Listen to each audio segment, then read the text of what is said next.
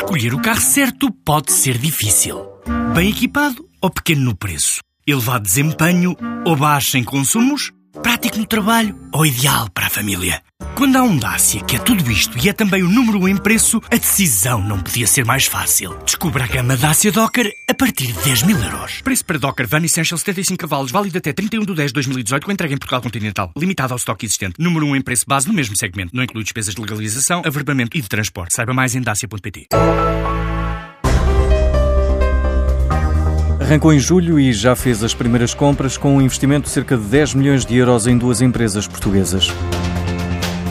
Crest Capital, um fundo de private equity, investiu em duas empresas portuguesas, uma de detecção de incêndios, outra de sinalização de emergência, com uma participação relevante na Global Fire Equipment e a aquisição da Createc. São os primeiros investimentos que definem também o tipo de negócios que o fundo quer fazer, como refere David Ferreira. Uma empresa que faz sistemas de detecção de incêndios e tem a particularidade de exportar 90% das suas receitas, que é uma coisa que nós eh, estamos sempre à procura.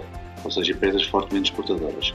Tem receitas de mais ou menos 10 milhões de euros e tem uma equipa de gestão que já está numa fase de transição e, e que nós achamos, e, e ele concorda, o fundador da empresa, que é preciso reforçar com uma segunda linha. Os investimentos serão sempre em empresas portuguesas, mas há setores que estão fora do radar deste fundo. Nós não investimos em empresas financeiras, nem empresas imobiliárias, também não olhamos para startups, nem empresas em dificuldades.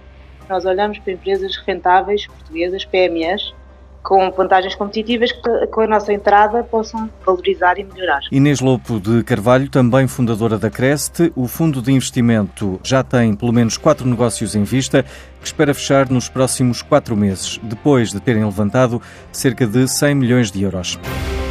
Os investimentos de private equity são uma forma de financiamento através da entrada em capital e os exemplos em Portugal são muitos, como lembra o gestor Miguel Duarte Fernandes. Private equity é uma buzzword que se ouve cada vez mais e muitos me perguntam o que é realmente. De um modo simplista, é a forma mais comum de empresas privadas encontrarem financiamento em troca de uma parte do capital e de investidores poderem entrar no capital das empresas para as valorizarem e venderem mais tarde com lucro. Alguns exemplos de grandes empresas no mundo do private equity são a Blackstone, Apollo, Carlyle ou a KKR, que recentemente investiu juntamente com a Goldman Sachs 360 milhões de dólares na OutSystems, empresa tecnológica portuguesa, valorizando-a em mais de mil milhões de dólares, tornando-a num unicórnio.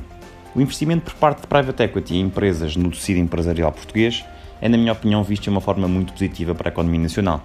Significa que temos empresas mais atrativas que despertam desta forma interesse dos investidores que por sua vez, ao investirem nessas empresas, as vão ajudar a crescer ainda mais. Investimento gera crescimento, é o chamado ciclo virtuoso. Simplificando, o investimento por parte de private equity em empresas promissoras na nossa economia é excelente por dois principais motivos, na minha opinião. Primeiro, pela entrada de capital na empresa, que é fundamental para se expandirem e competirem com os gigantes à escala mundial.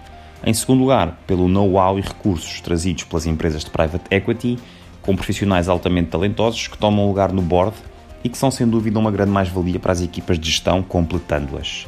Temos motivos para estar orgulhosos. Tem sido um ano espetacular para as empresas tecnológicas portuguesas. Ainda na passada semana foi noticiado o nascimento de mais um unicórnio em Portugal, a Talkdesk, que se junta assim à OutSystems e à Farfetch, todas valorizadas acima de mil milhões de dólares. Bons investimentos. Portugal vai ter uma base de dados com toda a informação sobre os apoios disponíveis para startups até ao final deste ano. Esta é uma das medidas da Associação Startup Portugal para executar a estratégia de empreendedorismo.